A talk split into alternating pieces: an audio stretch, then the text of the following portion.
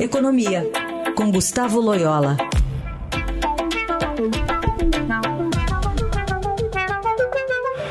Às quartas, a gente traz esse olhar para a economia para você aqui no Jornal Eldorado. Oi, Loyola, bom dia. Bom dia, Raíssa. Bom, a gente teve ontem um, um, dia no mercado financeiro com a bolsa fechando em queda de 1,42%. Chamou atenção o dólar.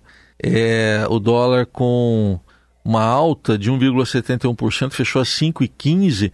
É, que tipo de preocupação que vem aqui da economia americana para provocar essa alta, Loyola? Bom, essa grande preocupação é em relação aos, aos juros, né? É, o, o Fed tem manifestado aí é, no sentido de que os juros é, devem ficar mais elevados é, durante mais tempo e, inclusive, podem até subir, né? Então, isso está provocando um forte ajuste nos ativos, né? É, além disso, as notícias da China também não têm sido muito positivas, né?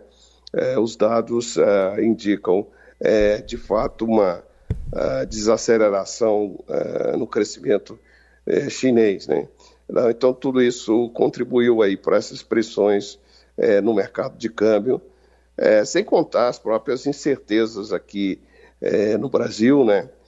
principalmente no que tange a questão é, fiscal, a agenda que, que, o governo tem, né, é, para tentar diminuir aí o, o, tamanho do rombo das contas públicas, é, enfim.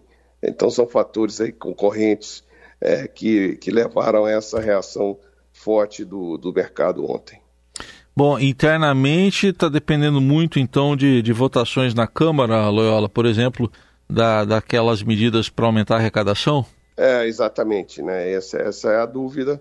É, o ambiente aí começou, ficou um pouco mais é, difícil, né? Porque é, houve aí um ensaio aí, ou mesmo é, a minha, o mesmo o início aí de uma espécie de, de, de, de, de vamos dizer assim, de operação padrão, entre aspas, aí, né? Da obstrução, vamos dizer assim, lá no Congresso é, por uma insatisfação do grupo de, de deputados. É, a pauta tem começado a andar um pouco mais, mas na questão fiscal ela, ela continua ela continua travada. Então isso está trazendo aí essas incertezas adicionais. É, os resultados fiscais têm saído bastante negativos, né?